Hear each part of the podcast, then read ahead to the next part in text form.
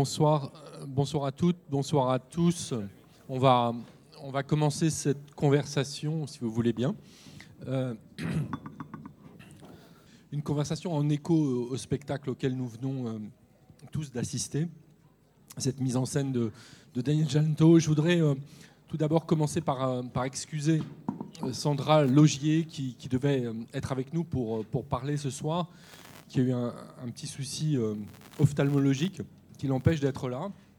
Euh, Sandra aurait eu sûrement euh, des choses à dire euh, en, lien à la, question de la, voix et à la question aussi du, cinéma dont il est dont il fait mention dans le, dans le titre de la, de la pièce. Mais bon, on, fera, on fera sans elle et on fera avec deux des invités qui étaient prévus pour cette conversation. Olivia Rosenthal, qui est juste à ma droite, euh, qui est euh, euh, écrivaine et qui a écrit un certain nombre de, romans, également du, théâtre, qui également pratique la, performance, qui enseigne la littérature. ça va être une ressource peut-être intéressante pour ce soir également. À, la droite d'Olivier Rosenthal, Frédéric Aïtouati, qui est, chercheuse alors j'ai toujours un peu de mal à, rattacher Frédéric à, une discipline. Elle est littéraire de, formation, mais elle s'intéresse à, l'histoire, euh, l'histoire euh, des sciences, l'histoire des techniques, l'histoire du théâtre aussi. Et par ailleurs, elle est metteur en scène de, théâtre. Euh, et on lui, alors j'en profite pour pour l'annoncer. D'ailleurs, on, pourra voir demain au théâtre de l'Odéon, dans la grande salle à Paris. Un, spectacle qu'elle a créé il y a quelques semaines au Théâtre des Amandiers à Nanterre, euh, coécrit avec Bruno Latour, euh, euh, qui est une, sorte de conférence. Peut-être elle nous en dira un mot. et puis enfin, donc, puisque Sandra Logier n'est pas là ce soir, Daniel Janto, le metteur en scène de la pièce, mais également le directeur de ce lieu, nous a fait la gentillesse d'être d'être avec nous. Alors le, point de départ de, ce, de cette conversation, c'est pas de euh, de commenter euh, le spectacle, c'était d'y faire écho par rapport à ce qui nous semblait euh, intéressant sur le papier, à savoir la manière dont cette, ce spectacle s'inscrit dans, dans, une série de déplacements, de déplacements qui concernent la, la parole collective dans déplacements successifs, puisque la pièce que vous avez vue est une pièce contemporaine. Elle est signée d'un dramaturge britannique contemporain, Martin Crimp, mais c'est une pièce qui est une réécriture d'une pièce euh, classique euh, qui elle-même était une réécriture. Et à, chaque réécriture, et puis je crois qu'on peut dire aussi à l'étape de la mise en scène cette fois, on a assisté à une forme de, déplacement euh, de, ce qu'on appelle le cœur dans, le théâtre euh, antique. Et donc, euh, c'est cette question-là qu'on voulait prendre comme point de départ pour dialoguer plus largement de la question de la parole collective, de la voix collective, des rapports aussi entre le théâtre et la politique, des rapports entre, la, de la question du nous, de la manière de, parler collectivement sur un plateau de théâtre aujourd'hui. D'où le, choix des, des, intervenantes. Euh, mais peut-être avant de leur laisser euh, la parole, et puisque Daniel Janto est, avec nous euh, ce soir, je vais peut-être lui poser la première question, Daniel, pour que tu nous expliques un petit peu le, parti pris de mise en scène qui a été le, tien et qui, je crois, s'insère dans cette série de déplacements que je viens de, citer, c'est-à-dire le fait d'avoir décidé de faire interpréter le chœur tel que conçu par Martin Krimp par euh, des comédiennes euh, qui sont euh, des amateurs, qui sont des jeunes filles, et d'avoir, voilà, par là, signifié quelque chose. De quoi s'agit-il au fond? Pourquoi ce choix? Disons, c'est effectivement un choix qui s'inscrit dans une continuité de déplacement, c'est tout à fait juste. Et, pour compléter ce que tu disais, en fait, la pièce de Martin Krimp est une réécriture des Phéniciennes de Ripide mais qui déjà elle-même était une réécriture des sept contre-thèbes d'Eschyle, qui avait été écrit 50 ans plus tôt. Euh, et euh, Martin Krimp, réécrivant les Phéniciennes, enfin, déjà, Euripide, réécrivant les, sept contre-thèmes, opère des modifications extrêmement importantes, notamment, et c'est tout à fait significatif, notamment en, en maintenant Jocaste en vie. Notamment, normalement, Jocaste, dans le mythe, chez, Sophocle aussi, elle meurt, elle se suicide, elle se pend dès qu'elle apprend qu'elle a vécu, qu'elle s'est mariée avec son propre fils. Euh, Euripide euh, invente cette chose extraordinaire, qui, est tout à fait surprenante et sidérante, de faire que euh, Jocaste n'a pas honte de l'inceste. Elle n'en est pas responsable. Et, et, même, elle a vécu avec Édipe une parenthèse de vie heureuse euh, avec ses quatre enfants.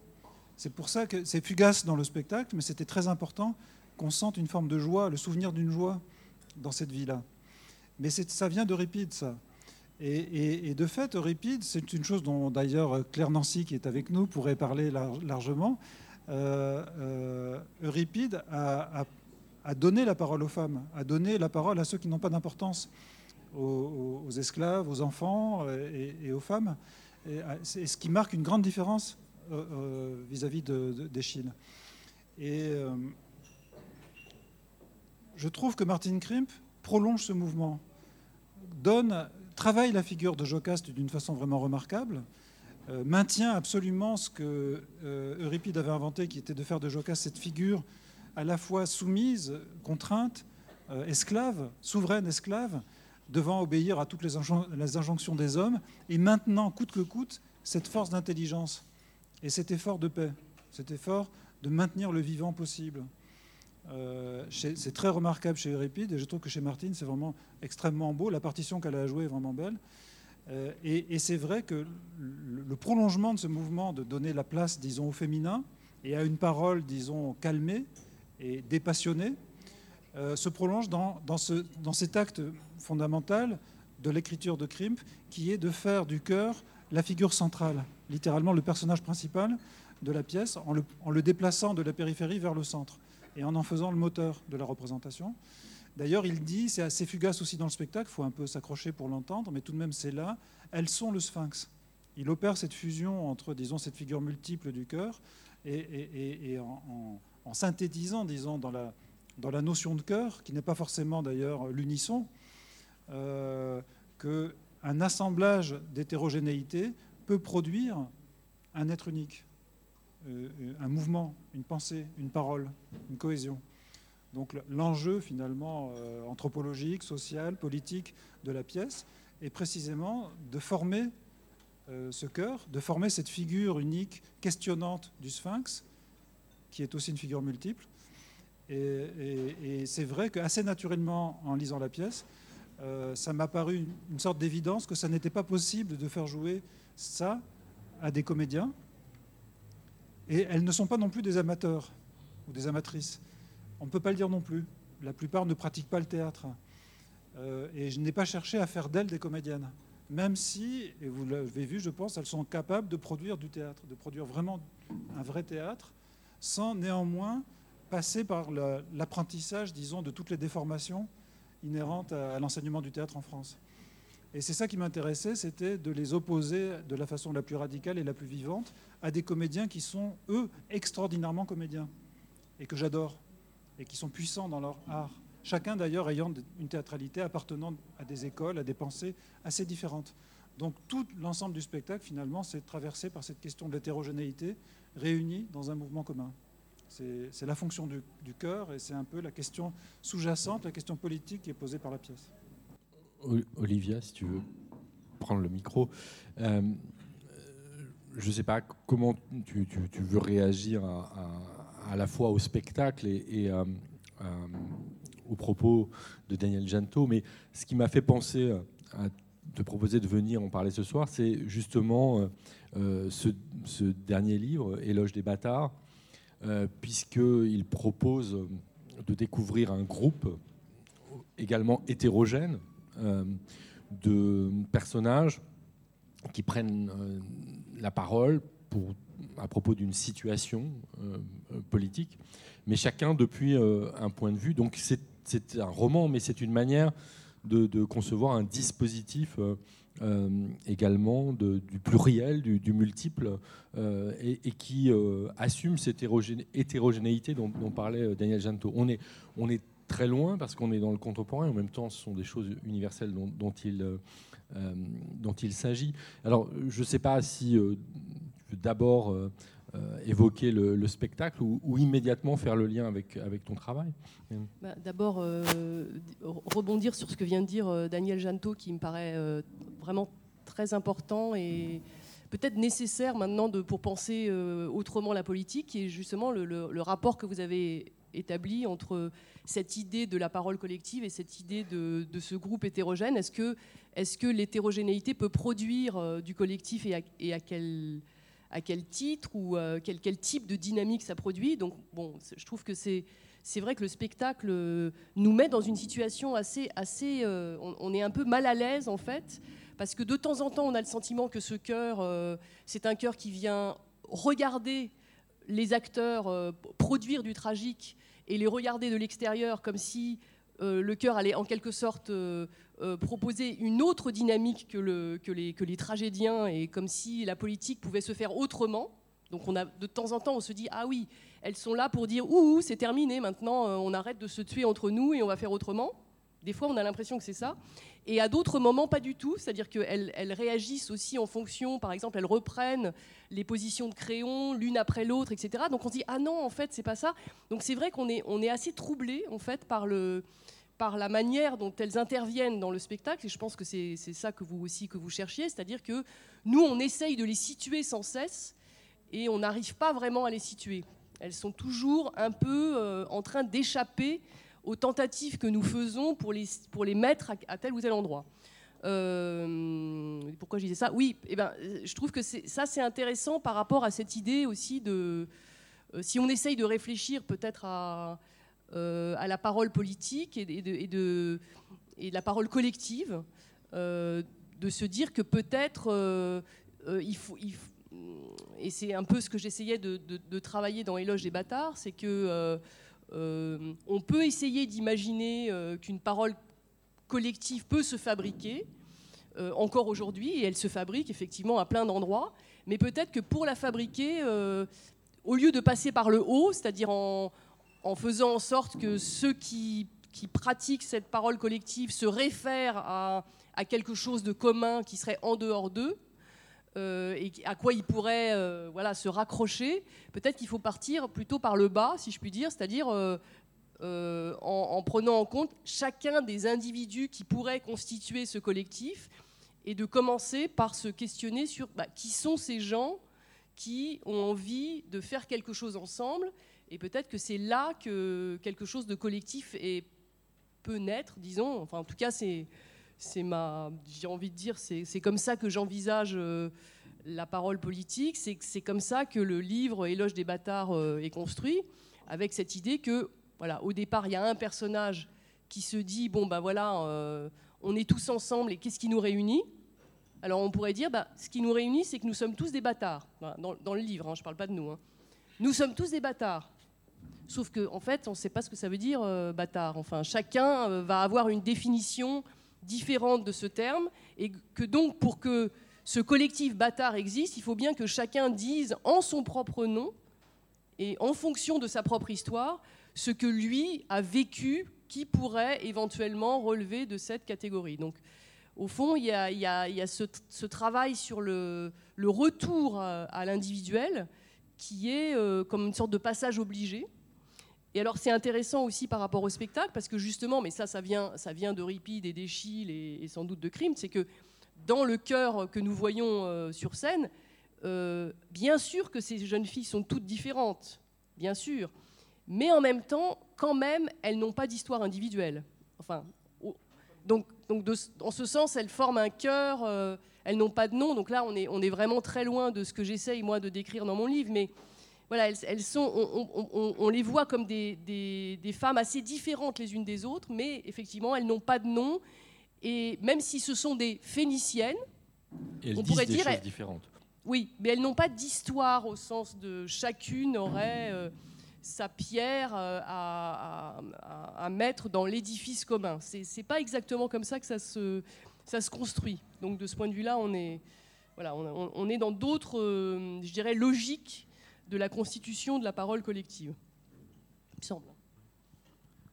Frédéric, comment toi tu as reçu ce, spectacle que, vous venez toutes les deux, je l'indique, hein, de, découvrir, parce que c'est jamais euh, évident de, parler euh, tout de suite après avoir vu un spectacle. C'est très difficile, mais j'essaye. Euh, non, je vais peut-être repartir de deux points très précis. Le, le, premier, déjà, c'est que je, moi, je suis assez passionnée de l'écriture de Krimp et de la façon dont il a d'inclure les, non pas les didascalies, mais c'est dit-il, dit-elle, euh, euh, créon dit, enfin.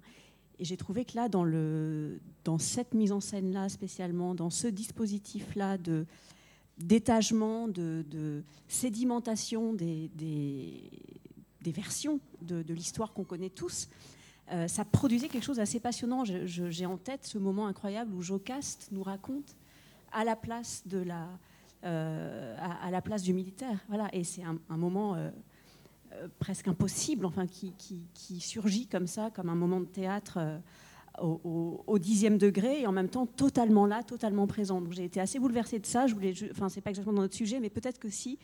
Dire comment des écritures superposées, c'est-à-dire Sophocle, Euripide, Crimp, et vous ensuite, puisque c'est une écriture aussi, ce que ça produit d'écoute d'acuité d'écoute de, ces moments-là de catharsis extrême. Ça, c'était la, première chose. Après, par rapport au cœur, moi, j'ai été passionnée par une chose euh, que vous avez dite, mais que je vais essayer de redire avec mes mots, c'est-à-dire que euh, le cœur euh, met en valeur, tout en la faisant exploser, une forme de théâtralité. Et ça, cette espèce de, clash entre... effectivement, ce n'est pas des amateurs, c'est des, jeunes femmes. Et déjà, je voudrais saluer ce je ne sais pas comment, je sais pas si elles sont là, mais j'ai été euh, assez stupéfaite de voir comment elles tenaient le plateau, comme on dit dans notre jargon. Elles sont là d'un bout à l'autre et elles sont, euh, elles sont là comme des, comme des corps, comme des regards, comme des souffles, comme un mouvement. Euh, ça, c'est très impressionnant parce que ça veut dire quoi de partager le plateau avec des, des monstres de scène que sont les autres acteurs? Ça, ça, ça devait être assez passionnant. J'aurais beaucoup de questions à vous poser. Enfin, je veux bien que vous réagissiez là-dessus. Enfin, voilà, comment on travaille avec des, des, des, des corps d'acteurs aussi différents, certains euh, extrêmement habitués à, à cette euh, euh, présence précise de l'acteur de, de, théâtre, et puis d'autres qui sont là et qui, qui nous ramènent qui nous ramène constamment à notre, à notre présent, comme le fait aussi le texte de Krimp, à nouveau. Donc on a cet écho-là aussi qui est, très bon. Donc j'ai beaucoup aimé ce, ce clash-là, et puis j'ai beaucoup aimé la variété aussi de leur, euh, euh, de leur fonction, en fait, par rapport aux fonctions du chœur classique. Elles ne sont pas que là comme intermédiaires, elles sont là parfois avec un petit ton narquois, elles sont là pour nous... Nous, on a la boule au ventre parce qu'on est pris par la tragédie, et puis hop, elles nous ramènent après un moment insoutenable. Enfin, et ça, euh, voilà, c'est euh, qu'est-ce qu'elle raconte aussi Et c'est là que je veux aller petit à petit vers euh, autre chose qui m'a touchée, c'est-à-dire euh, les. C'est pas seulement des jeunes femmes, c'est des. Elles ont quelque chose de, pour certaines, de très adolescent. C'est des. Et en fait, elles me rappellent, je, peux être complètement à côté de la plaque, mais j'ai un, petit peu bu, je peux le dire. Elles me rappellent les enfants dans la rue.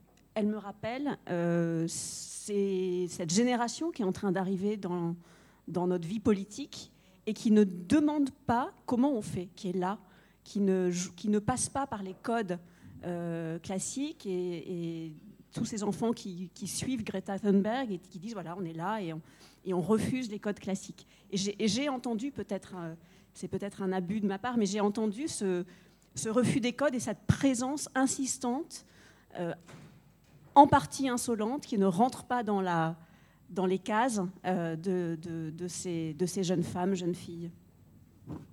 Daniel? Bah, Ça me fait très plaisir euh, que vous ayez perçu ça parce que c'est exactement ce que je souhaitais. Euh, c'est-à-dire qu'en lisant la pièce de Krimp, c'est vrai que je n'ai pas pensé à des comédiens parce qu'il fallait, disons, convoquer au plateau une catégorie de personnes, si on peut parler de catégorie dans l'humanité, comme ça, mais disons des personnes qui n'ont pas été touchées par la question théâtrale complètement, disons pas complètement déplacées, mais qui pouvait, euh, disons, instantanément et simplement par les, par, par, par, par les personnes qu'elles sont, euh, euh, manifester quelque chose du présent. et du coup, c'est vrai que pour moi, c'est un peu une génération qui s'adresse aux, plus âgés, mais aussi qui s'adresse au passé. Euh, à travers cette pièce, à travers la, convocation, puisqu'elle les convoque, vraiment elle convoque la figure de Jocaste et elles la font parler, euh, à travers cette, cette façon de, de, faire régurgiter aux figures du mythe leurs histoires, leur géométrie. Elles interrogent aussi nos structures, elles interrogent notre mémoire, elles interrogent l'état du monde. L'état du monde qui est héritier d'un certain nombre de choses qui ont été fondées par euh, le, l'épisode grec par les Romains, par le Moyen Âge, par la, Renaissance, etc. C'est-à-dire qu'aujourd'hui, nous tous sommes façonnés par une mémoire tout à fait inconsciente, mais, qui a mais, notre, la forme de notre monde est en grande partie conditionnée, disons, par, par cette généalogie. Pas exclusivement, mais tout de même. Et elle, c'est vrai, peut-être précisément parce qu'aujourd'hui, nous faisons face à une forme de rupture aussi dans la continuité culturelle, euh, avec ces, troubles qu'il peut y avoir autour de l'éducation, la transmission du savoir. D'ailleurs, c'est à interroger, ce n'est pas forcément complètement vrai. Néanmoins, je trouve que euh, de très jeunes filles, de très jeunes garçons, mais là c'est des filles, comme d'ailleurs je peux en croiser des fois dans des rencontres, dans des lycées ou dans des collèges, parfois témoignent d'une défiance absolue à l'égard de toute représentation du pouvoir, que j'incarne en général dans ces moments-là, euh, et qui donc me charrie, me chambre, euh, refuse de me répondre, ricane, me dévisage, euh, m'explore, avant, à, la fin d'un échange parfois épineux, avant de finalement témoigner d'une profonde intelligence de la situation, de la discussion, et, témoigne, disons, d'une capacité d'analyse, de compréhension, de lucidité, peuvent répondre. c'est très intéressant c'est un peu en mémoire de ces rencontres dans les collèges et les lycées que je me suis dit, avec comme une évidence absolue en lisant la pièce, qu'il fallait que je cherche des filles d'ici, de la proximité, celles que je croise dans la rue et qui ne viennent jamais au théâtre. Euh, alors, celles qu'on a rencontrées par un processus euh, assez long d'ateliers, de, rencontres. Euh, au fond, pour certaines d'entre elles, aller au théâtre et sont tout à fait cultivées. et je n'ai pas fait que réunir un groupe de sauvageonnes, si vous voulez.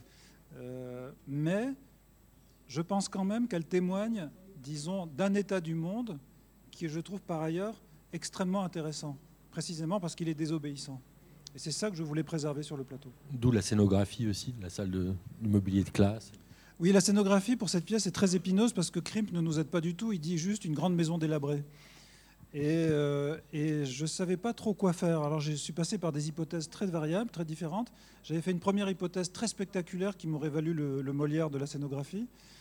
Euh, vous voulez que je vous dise ce que c'était? Au début, j'avais fait une fixation sur la construction, sur, l'idée de faire jouer ça dans une sorte de...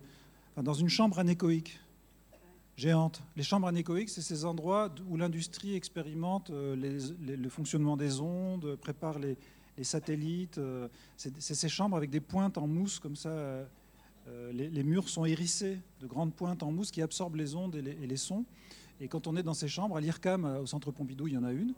Quand on est dans ces salles, on n'entend plus rien. Le, son, donc la distance, sont abolis. Et, ça me paraissait comme une espèce d'absolu, disons, de l'enfermement, de l'enceinte, de la réclusion. Euh, ce sont des lieux assiégés euh, par le silence, d'une certaine façon. Et c'est la situation de cette ville au milieu des remparts. Donc j'étais très avancé, j'avais même vraiment fait la maquette. Euh, c'était absolument magnifique. Mais je me suis dit, au fond, que ça allait être trop fort. C'est-à-dire que ça ne pouvait pas être le lieu des filles. Et il fallait que le lieu où on joue soit possiblement, pas exclusivement, mais possiblement le lieu des filles, qu'elles puissent le squatter. Or, c'est quand même assez rare de squatter une chambre anéchoïque. Et ceci dit, après, je me suis dit, mais peut-être elle aurait pu être en ruine, peut-être ça aurait été abandonné, je ne sais quoi. Toujours est-il qu'après, je me suis dit qu'en fait, il fallait partir de ce qu'est leur langage, c'est-à-dire, vous avez vu qu'elle s'adresse à vous avec des formules, euh, des, énoncés de problèmes, des, questions d'arithmétique, euh, euh, de, logique, etc. Donc ça relève du monde scolaire.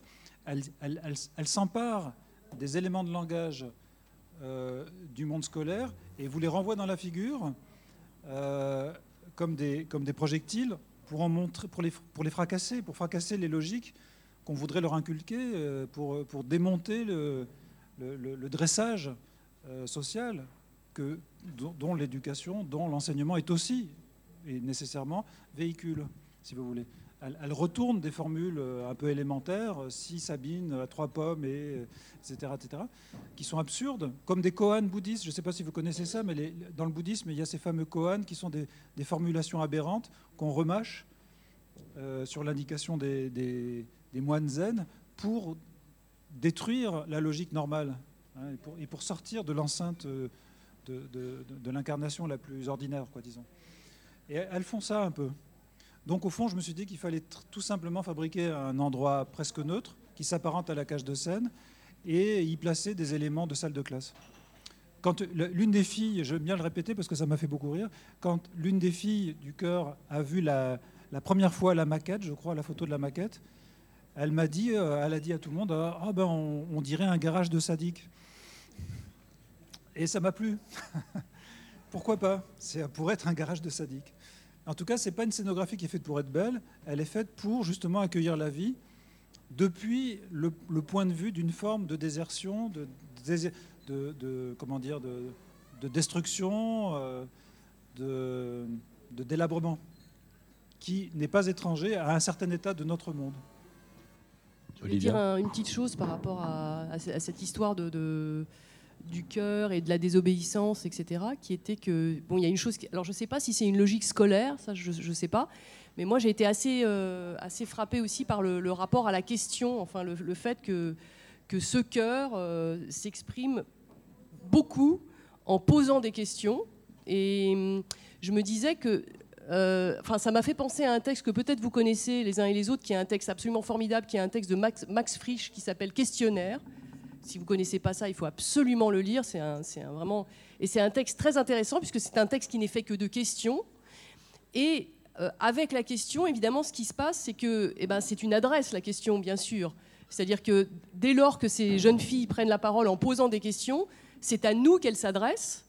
Et c'est grâce à ces questions aussi qu'on peut traverser les temps, c'est-à-dire que euh, la question, elle peut s'adresser à quelqu'un euh, à n'importe quel siècle, enfin même si les questions qu'elle pose sont peut-être plus contemporaines, mais ça veut dire qu'elles, elles, elles, elles, peuvent aller au-delà de, l'histoire grecque, elles peuvent aller jusqu'à nous, précisément en, au lieu, non pas en, disant des phrases, non pas en affirmant des choses, mais en posant des questions. Et à partir du moment où on pose des questions, et dans le texte de Max Frisch, c'est très fort, alors brusquement, le monde dans lequel on vit nous apparaît dans toute son absurdité. C'est-à-dire que c'est ça, enfin, c'est vraiment. Et, là, ça, produit une fracture.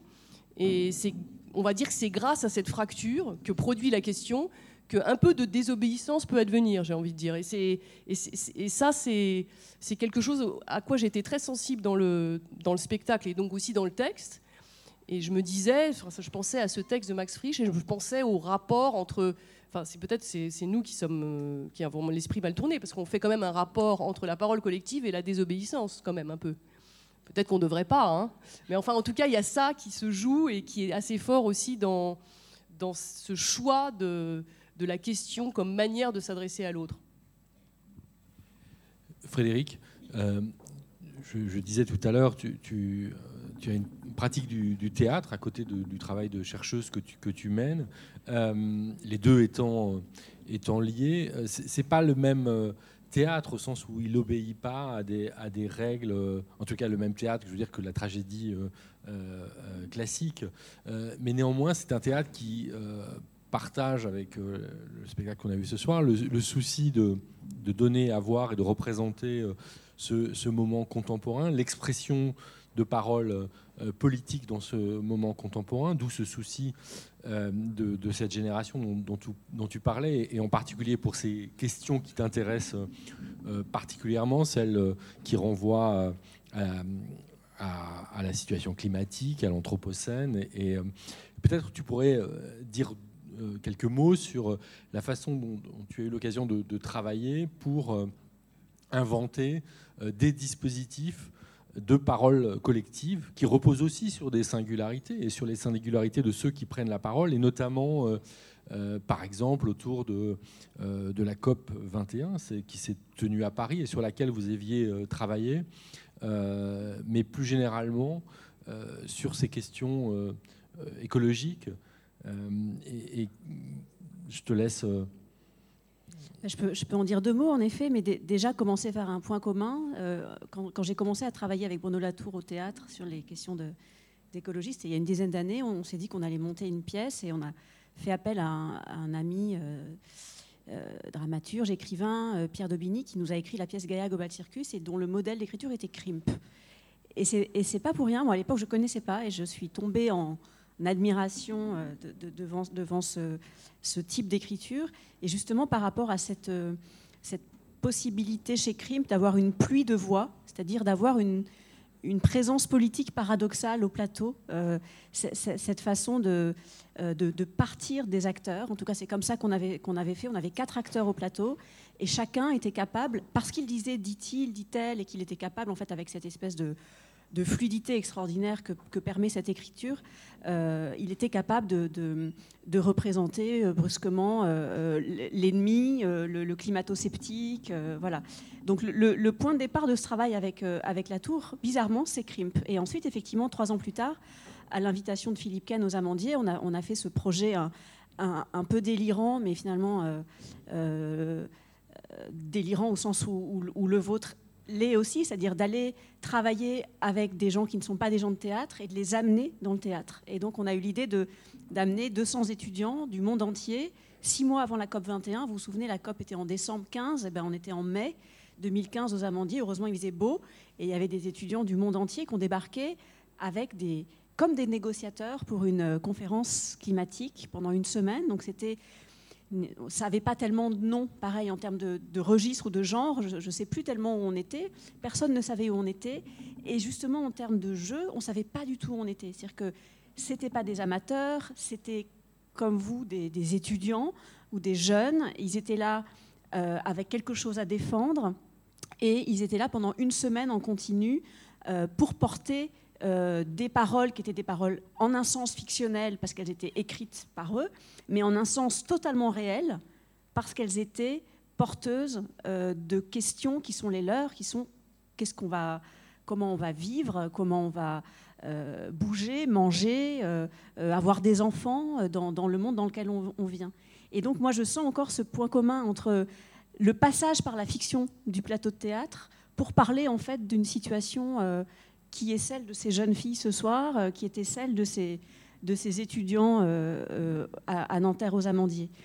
Et, peut-être que moi, ce qui, me, ce qui me passionne et me fascine depuis une, dizaine d'années dans ce travail entre, entre recherche, philosophie, écologie, politique, on ne sait plus trop, et finalement peu importe comment ça s'appelle, c'est de voir à quel point le théâtre est, est, comment dire, généreux, ouvert, riche de potentialités de formes et, d'articulation de, paroles. Pour l'instant, je n'ai pas trouvé de limite en fait au dispositif. Il n'y en a pas, on est d'accord, il n'y a, pas de limite à, ce qu'on peut euh, faire faire à ce, à ce dispositif-là, parce que c'est un dispositif, euh, c'est une banalité, mais il faut peut-être le rappeler, qui est de corps en présence euh, dans une assemblée. Donc en fait, c'est.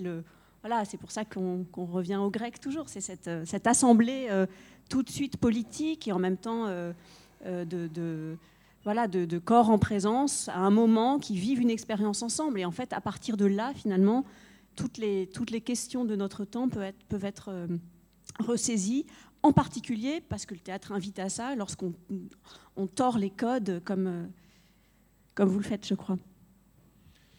Daniel Janto, euh, Frédéric vient d'insister sur la, spécificité du, théâtre comme mode de connaissance au fond de, ces questions euh, euh, contemporaines. Moi, je voudrais, puisque Sandra Logier n'est pas là, je, veux non pas me faire son porte-parole, mais je suis sûr que si elle avait été là, elle aurait parlé du cinéma, parce que c'est l'une de ses passions dans la vie, et qu'elle elle défend l'idée toujours très fort que, que le cinéma est, probablement le mode de connaissance qui, qui, nous structure le plus le, mode, le cinéma et puis les, séries télé aujourd'hui qu'elle regarde beaucoup et sur lesquelles elle écrit beaucoup, dans une perspective philosophique qui est celle d'un grand philosophe américain qui est, mort il y, a, peu de temps, Stanley Cavell, qu'elle a, traduit, qui est l'idée qu'on apprend au cinéma euh, des choses qui nous aident à vivre, qui nous aident à, comprendre le monde dans lequel euh, on vit et à, structurer euh, nos représentations, à nous ajuster aussi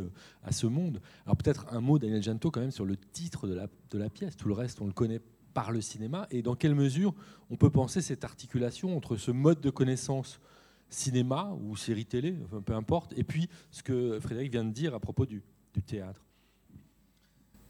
Alors, déjà pour, pour, pour, rebondir sur ce, que, sur ce que vous avez dit, je, pense effectivement que les possibilités du théâtre pour, euh, disons, euh, interroger l'organisation du vivant entre nous, humains, c'est infini.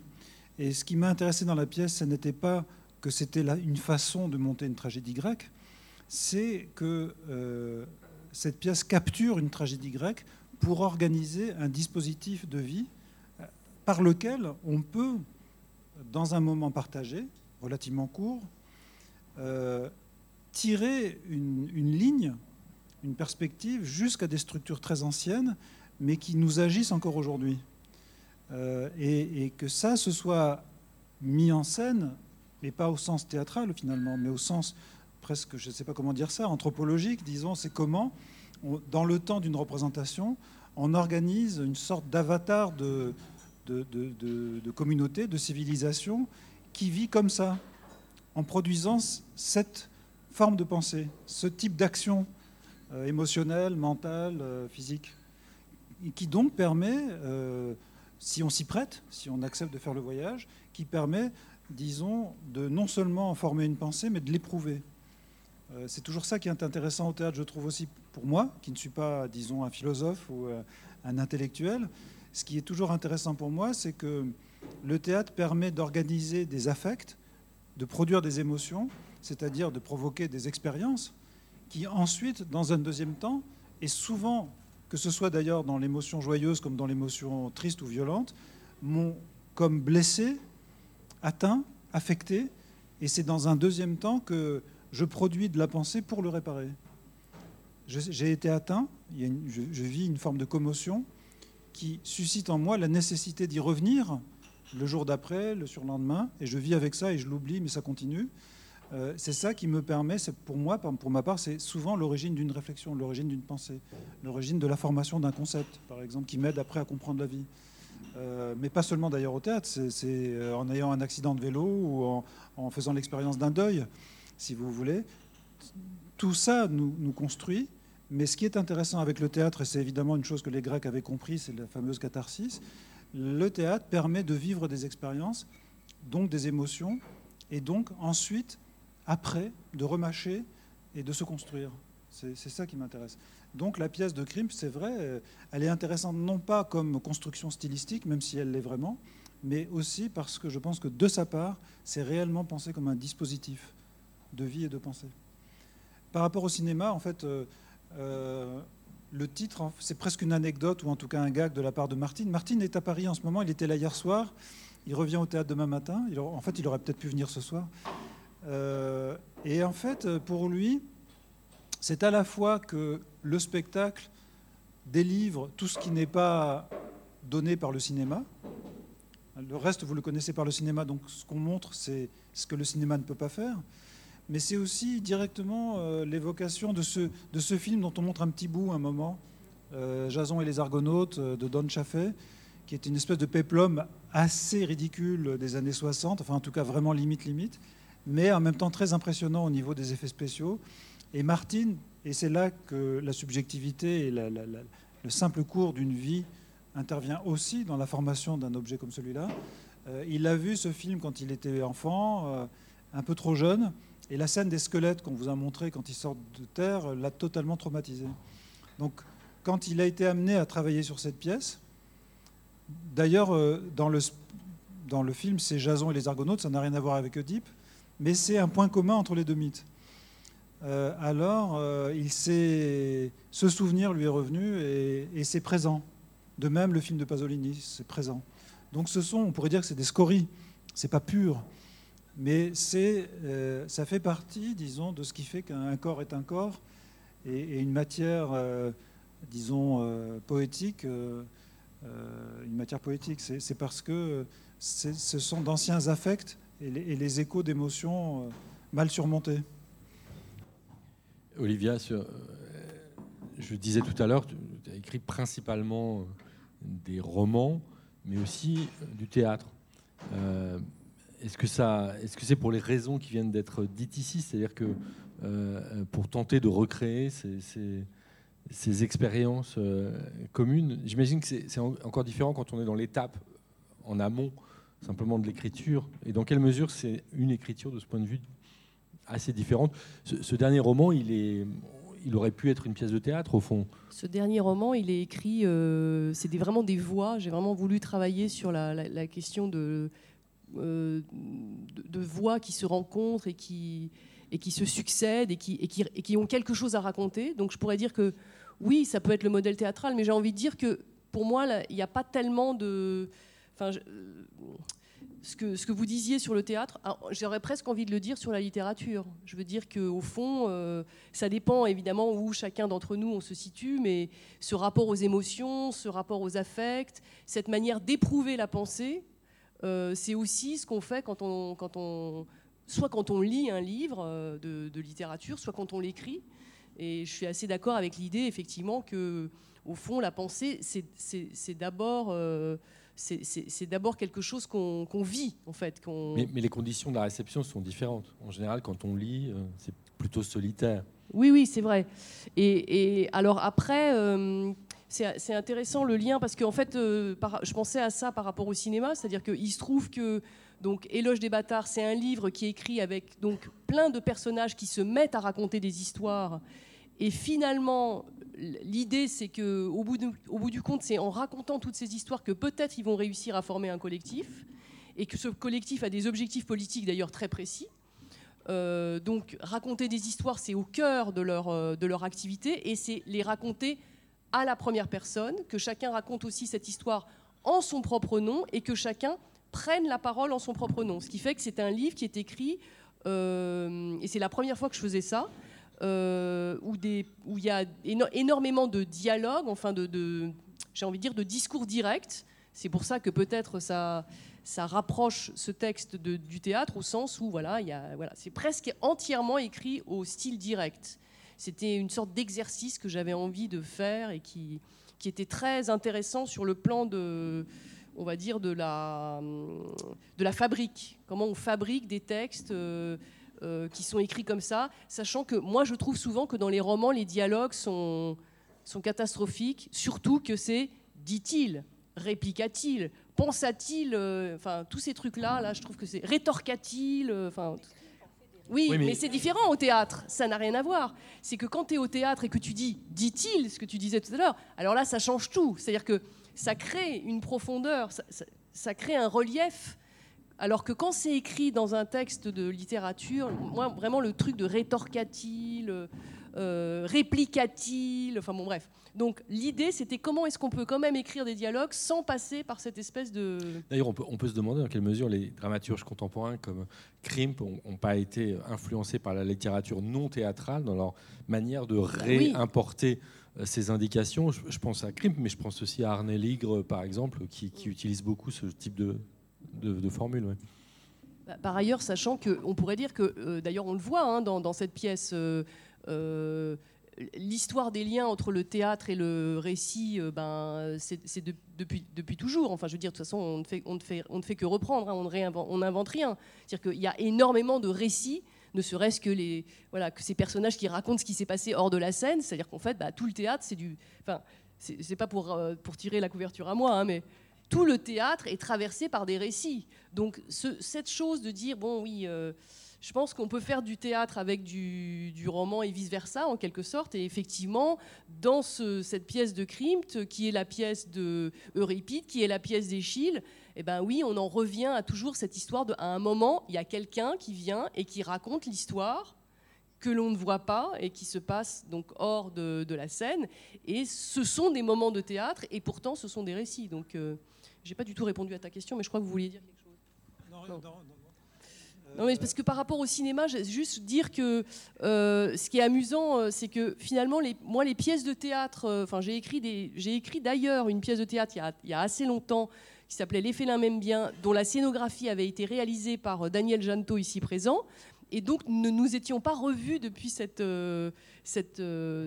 création, donc c'était en 2005. mais depuis, en fait, j'ai écrit plusieurs textes de théâtre et pas mal de textes de théâtre qui tournait autour des questions qui, ont, qui sont liées au cinéma. Et mm, donc j'ai écrit en particulier un livre qui s'appelle Toutes les femmes sont des aliens, qui est en fait un recueil de textes euh, qui a été mis en scène par un collectif qui s'appelle Il dit, elle dit.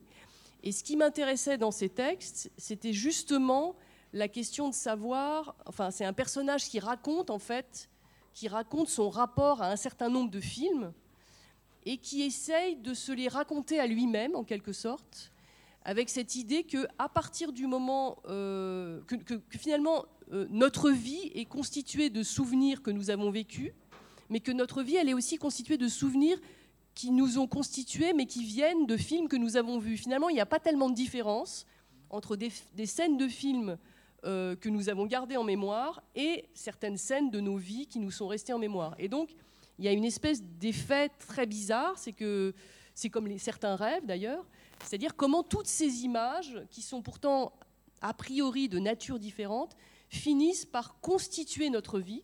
Et donc le livre était une sorte de, traversée de quelques films euh, qui, en l'occurrence, sont des films qui, malheureusement pour certains, par exemple Alien, sont restés dans ma mémoire. Euh, et comment ça, ça fabrique quelque chose. Et donc, en fait, le collectif faisait du théâtre avec ce texte qui raconte des images. Donc euh, voilà, il y, a tout ce, dispositif. Euh, donc c'est intéressant par rapport aussi à ce, à ce, spectacle et à cette idée que oui, on fait du théâtre avec ce, ce qui, ce qui n'est pas du cinéma. Mais en fait, je me dis, on fait aussi du théâtre avec, on peut aussi faire du théâtre avec la mémoire de quelque chose qui serait comme une, une image de cinéma. C'est une constante dans le monde, dans le milieu théâtral, c'est qu'on a beaucoup plus de références euh, cinématographiques que théâtrales par la simple raison qu'on peut revoir les films. Personnellement, je suis habité, mais bien plus complètement par la mémoire du cinéma que par. Euh, euh, mais je pense que ça vaudrait pour la littérature contemporaine aussi. Bah, c'est-à-dire qu'en fait, l'avantage du cinéma, c'est que non, mais c'est aussi que l'avantage du cinéma, c'est que ce sont des images et qu'il me semble quand même que la mémoire, elle fonctionne beaucoup par image. Donc, bien sûr qu'avec le la littérature, on fabrique des images, mais avec la littérature, on va fabriquer, à chaque fois qu'on va lire, on va fabriquer des nouvelles images. Je, pense qu'une une image n'atteint l'endroit que vous dites qu'à condition qu'elle devienne une vision. Ce sont les visions qu'on n'oublie pas. On n'oublie pas les visions qu'on a eues en lisant un roman. Ce sont des images, mais ce sont des visions. C'est-à-dire, au fond, une, une, image ne demeure en nous qu'à condition qu'on l'invente, qu'on la, qu'on la recrée dans l'instant où l'on l'aperçoit. Euh, c'est ce qui fait que nous sommes continuellement dans l'obligation de, comment dire, de, redoubler les images qu'on perçoit. Et certaines images, on ne peut pas les redoubler, elles sont déjà trop accomplies. C'est comme ça qu'une partie de la création, entre guillemets, est stérile, ne peut rien nous faire, sinon nous occuper inutilement. C'est ça la grande différence, disons, entre un certain nombre de productions, aussi bien au cinéma qu'au théâtre que en art. Euh, c'est ça, c'est cette économie de la représentation, cette économie de l'imaginaire, de la vision, qui est déterminante dans la production d'une œuvre, aussi bien, euh, quel que soit le, médium. je pense qu'il est, temps de, vous donner la parole, de faire circuler un, micro, mais, euh, non, mais oui, en attendant, Frédéric, peut-être un, mot, puisqu'elle n'a pas eu l'occasion de le dire sur sur ton rapport aux images et au, cinéma dans cette euh, pratique théâtrale et, peut-être même euh, pas seulement théâtrale, parce que je ne l'ai pas cité, je voulais le faire, tu es aussi euh, co-auteur avec deux architectes d'un livre récemment, Terraforma, qui, est un livre extraordinairement visuel, mais, mais pas de la manière habituelle. Non seulement il est visuel parce qu'il y a des représentations graphiques, mais aussi parce qu'il propose au lecteur des, des exercices en quelque sorte qui consistent à produire euh, mentalement euh, des représentations visuelles qui peuvent être que mentales. Je ne sais pas si je me fais bien comprendre, mais pour donner un exemple, dans ce livre, Frédéric est Axel Arène et Axel Grégoire, c'est ça? Alex, Alex, je me trompe sur les prénoms. Alexandra Arène et Axel Grégoire nous proposent de, par exemple, de, retourner la Terre comme si c'était un gant pour penser la question du sous-sol plutôt que la question de, l'atmosphère ou de, des couches euh, qui sont au-dessus du sol. Et donc cet exercice mental, il faut comme lecteur le, faire. Et le livre est, construit autour d'exercices de ce type-là, plus ou moins complexes euh, qui, invite à produire des images, euh, mais alors là, pour le coup, de manière très différente, de, par l'imagination. Bah, ça, nous éloigne apparemment du théâtre, mais en fait, pas tant que ça, puisque moi, tous ces projets-là dont je parle, de, théâtre, de recherche, de travail avec des architectes, il y a effectivement cette, euh, fascination pour l'articulation entre des images mentales, des images qui sont déjà données. Et j'étais d'accord avec vous, quelles sont les images qui nous marquent et quelles, sont les images qui passent? C'est-à-dire qu'il y a une, articulation au théâtre entre l'image mentale produite par tous ces récits dont tu parlais, euh, l'image scénique de votre scénographie, l'image produite par les corps en mouvement. Enfin, et c'est toute cette articulation des images qui est fascinante. Et, au moment où l'image cinématographique surgit, évidemment, elle, fait rire parce que elle est là pour ça aussi, alors, même qu'elle convoque des, euh, des, mémoires de, cinéma, mais là, à cet endroit-là, on sent bien qu'on est ailleurs. Et, pour faire le lien avec ce que tu disais tout à l'heure sur tout le travail sur l'écologie, une des choses qui nous intéressait beaucoup dans, le travail euh, euh, de théâtre sur ces questions-là, c'est on peut dire le cinéma a tout dit sur la destruction du monde, les blockbusters, sur la fin du monde, sur ce qui va nous arriver. et il a tout dit, mais en fait, il n'a rien dit. C'est-à-dire qu'il y a cette à, quelle place de l'imaginaire euh, se situe le théâtre dans notre, euh, euh, dans notre pensée sur le, monde dans lequel on entre. Je suis pas très claire, mais ce que je veux dire, c'est qu'on a, on a la tête farcie d'images de fin du monde, et bien sûr qu'on a besoin du théâtre pour produire d'autres images que celles-ci. Et l'une des questions qui, qui, nous avait passionnés à l'époque de Gaia Global Circus, et encore maintenant quand on continue à travailler sur les projets, c'est comment parler d'écologie, d'anthropocène, etc., d'une manière qui soit autre que euh, les, grandes images de cinéma qu'on adore aussi. Que voilà. Et donc cette, euh, cette variété de la production d'images, effectivement, c'est une des choses qui est, assez passionnante et de sentir, pour relier image et affect, quel type d'affect produisent euh, chaque type d'image. Je crois que là aussi, le questionnement est assez infini. Et être conscient que les images qu'on produit vont évidemment produire des affects, mais aussi des actions. Et, dans, ce livre dont tu parles, Sylvain Terraforma, une des envies, c'était de se dire, bah, finalement, les images cartographiques de la Terre, on en a un certain nombre, mais on n'a pas tellement d'images pour la destruction des sols. On n'a pas tellement d'images pour euh, euh, les vivants dans les cartes. Les, cartes sont assez dénuées de vivants. Donc, comment on produit, et là c'est vraiment très prospectif, hein, j'ai travaillé avec des architectes, mais ce n'est pas du tout mon médium, mais c'est ça qui est amusant, comment on produit des nouvelles sortes de cartes, des nouvelles sortes d'images, qui est finalement ce que je crois on, continue à faire au théâtre en déployant tout le temps des nouvelles scénographies, des nouveaux dispositifs. Merci de votre euh, attention à toutes et à tous. Euh, passez une bonne soirée. Merci.